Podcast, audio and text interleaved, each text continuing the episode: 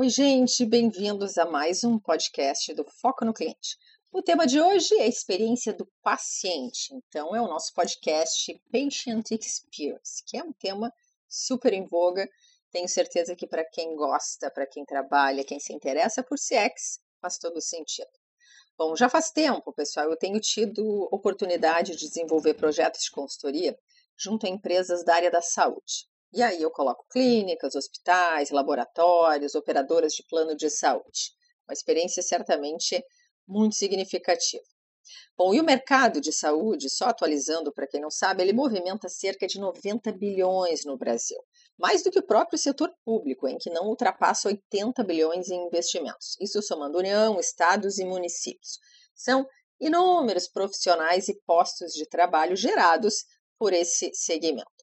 E quando a gente fala em CX, a tendência é a gente relacionar tudo a cliente, né, a consumidor. Porque experiência é experiência, ora bola. Se é num parque de diversões ou num restaurante, não tem diferença em termos de busca de satisfação, acolhimento. Muda o produto, o ambiente, mas a essência do CX permanece a mesma.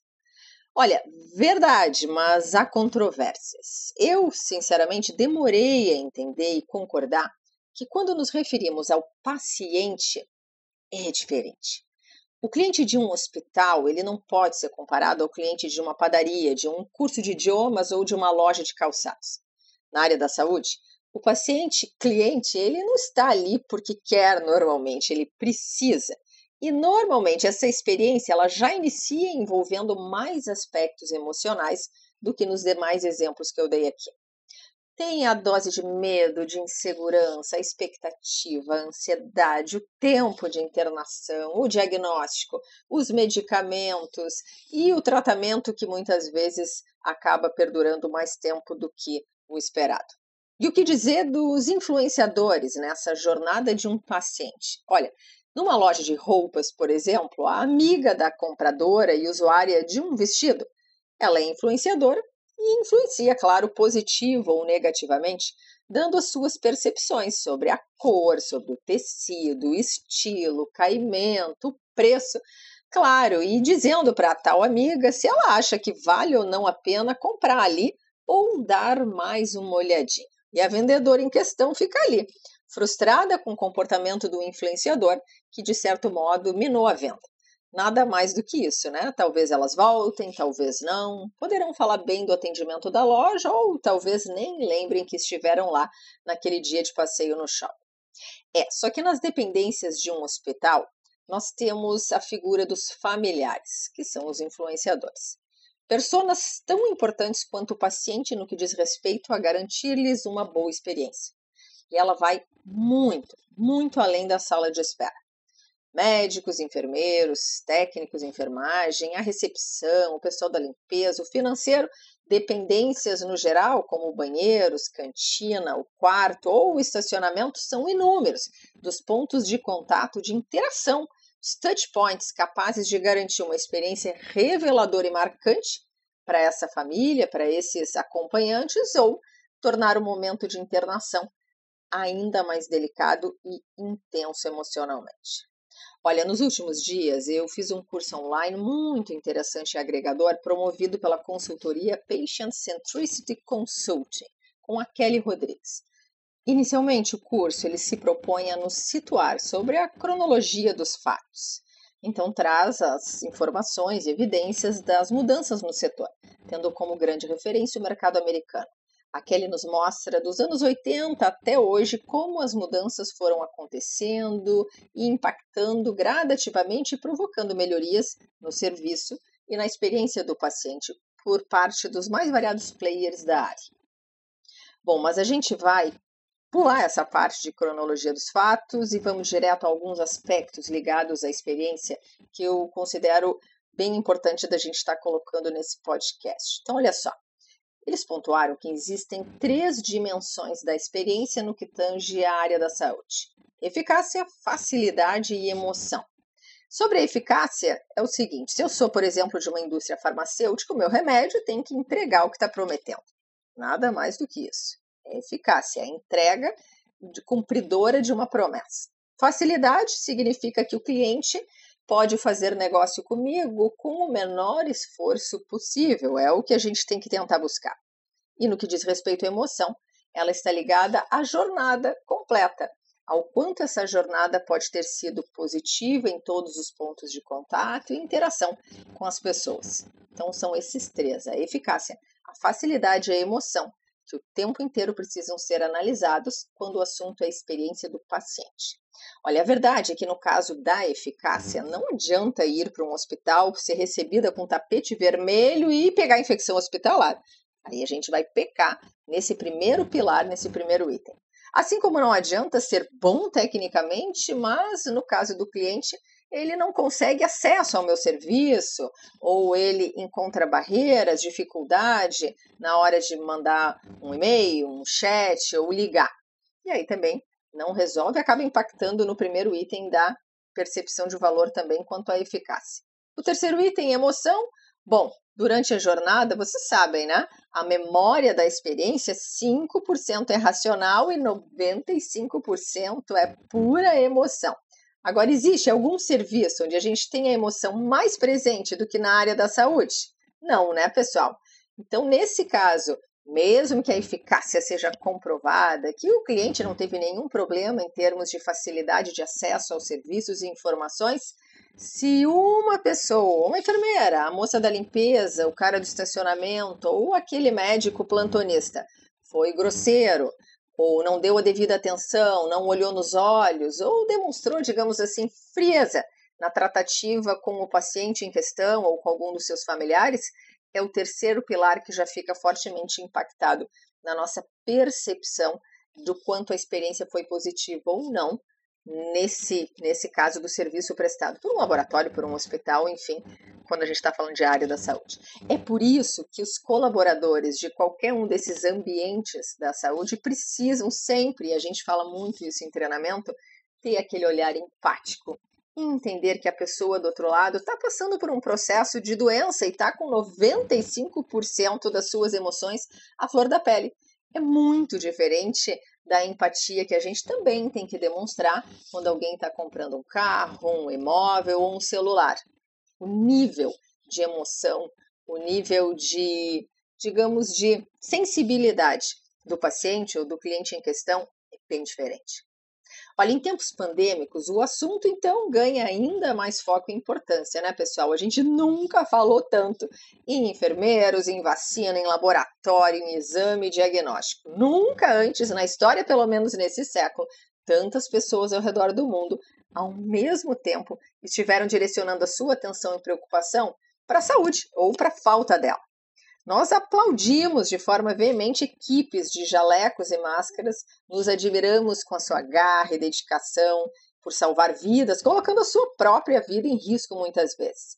Mas vamos combinar assim, fora da pressão e do contexto do Covid, num contexto mais calmo, dentro da normalidade que rege o ambiente de um hospital, de uma clínica, de um laboratório, a gente tem, claro, muita história para contar em se tratando de experiências positivas ou negativas.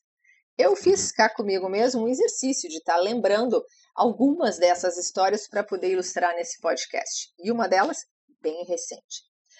Bom, aqueles exames que a gente faz de rotina, a mulherada sabe, exames ginecológicos de seis em seis meses, depois de uma certa idade a gente tem que fazer, né? Então, ok, faço os meus religiosamente. Então, a clínica onde eu costumo fazer aqui em Florianópolis, eu adoro. Realizo os exames sempre nesse mesmo lugar.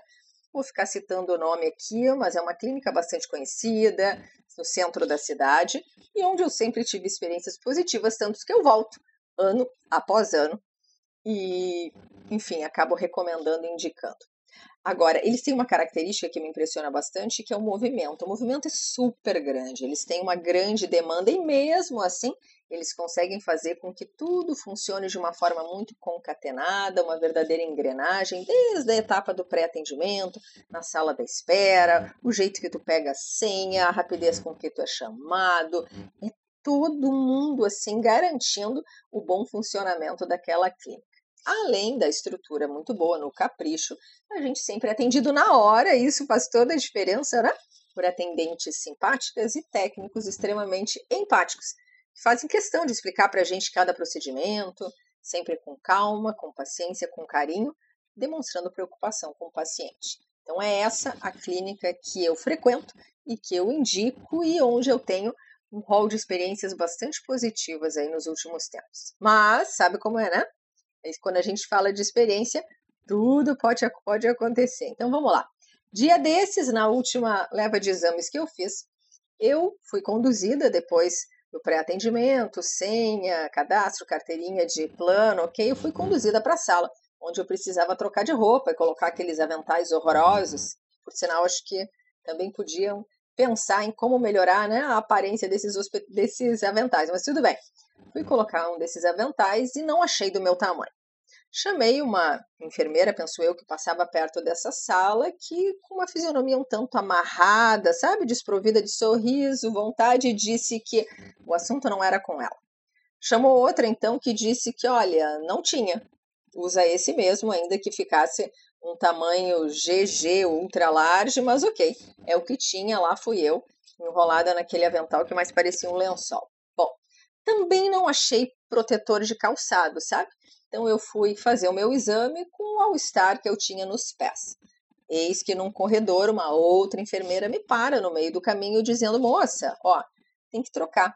Você não pode andar com o seu próprio calçado aqui, tem que colocar o protetor". Eu, olha, eu sei, só que não tem protetor lá no vestiário, então realmente é por isso que eu não botei. Bom, ela foi atrás, mas enfim, até a hora de eu ir embora, não apareceu ninguém com tal protetor e eu continuei ali com o meu All-Star transitando pela clínica. Bom, ela simplesmente disse: alguém deixou de abastecer, vou avaliar, enfim, ficou assim. O exame foi tudo certo, sabe? Podia, eu poderia ter até esquecido essa experiência ruim da troca de roupa, da parada no corredor e tal, porque o exame, que é o principal, é o ponto focal da ida até a clínica, foi conduzido muito bem por uma médica experiente que passou segurança, que, enfim, não teve nenhum ponto de um ponto crítico na experiência do exame, que era o principal. Então, tudo poderia terminar bem, tendo maior enfoque na experiência positiva. Porém, na saída, quando eu volto para tal sala de troca de de roupas, o meu armário, a gente recebe uma chavezinha e leva, pois o meu armário ele estava aberto. Alguém mexeu, enfim, ele estava com a porta escancarada. Bom, num primeiro momento eu olhei, opa, eu tô com a chave, como é que isso pode ter acontecido? Com aquela ânsia de encontrar o que estava faltando, eu tirei tudo para fora, nervosa, será que vai faltar carteira, celular, documento, dinheiro e tal, mas depois de uma boa revista, eu vi que não faltava nada simplesmente alguém, talvez por engano, não sei, ou eu não fechei direito, não sei, estava aberto. Moral da história: a experiência positiva gerada aos pacientes, ela não é um patamar no qual uma empresa chega e se sente super confortável com a posição ocupada até então. A gente sabe muito bem que as clínicas, hospitais, eles são ecossistemas vivos. Todo dia é dia de investir na experiência, de retomar o, o que é certo e o que é errado junto aos seus colaboradores, de estar tá sempre buscando sensibilização para a necessidade de cumprir os protocolos, de não esquecer da questão do atendimento, porque um dia mais ou menos, um gestor que não olha para isso, a gente acaba abrindo N possibilidades de experiências negativas e toda uma imagem, uma reputação construída né, com tamanho esforço fica comprometida muitas vezes por conta de experiências como essa e como outras tantas que vocês que me escutam certamente têm. Olha, se nem todos os colaboradores e líderes estiverem devidamente treinados, engajados na cultura centrada no paciente, troca o turno, sai o líder, muda o colega e pronto.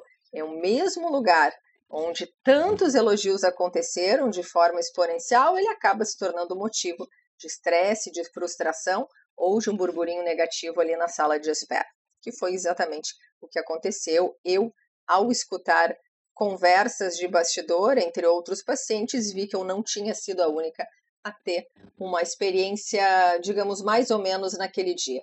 Ouvi citações vinculadas a outros momentos dessa, desse exame, ou seja, o dia, o ambiente, o contexto realmente estava desfavorável.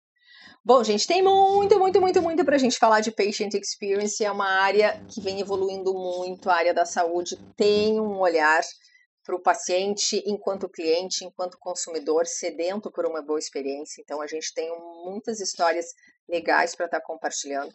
Nesse podcast, para não ficar extenso, eu vou parando por aqui. Mas já prometo, hein, que lá no próximo, que vai ter uma segunda etapa, uma segunda parte desse episódio, a gente vai se encontrar de novo para falar um pouco sobre mudança no comportamento do consumidor barra paciente e também de um método para implantação de um projeto de experiência do paciente aí na sua empresa, no seu laboratório, na sua clínica.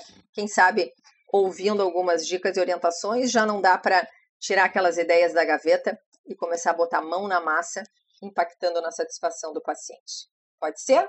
Encontro marcado no próximo podcast. Obrigada até agora. Bom dia para vocês. Tchau.